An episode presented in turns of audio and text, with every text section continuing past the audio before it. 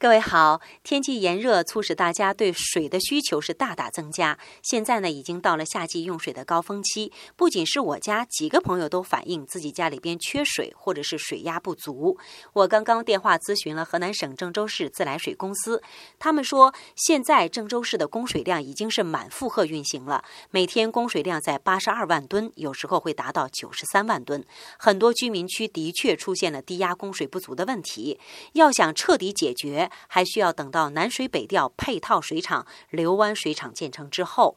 大家都知道啊，水被称为二十一世纪的石油，我们国家的水资源相对还是非常缺乏的。那具体到我们每一个人身上，我想，假如每一个人每天都可以心绪宁静、不温不燥，也会大大减少对水的使用。再刻意的节约一下，也是我们对地球母亲尽的一点绵薄力量吧。今天，请您回复英文字母 V，给您送来一丝大海的清凉。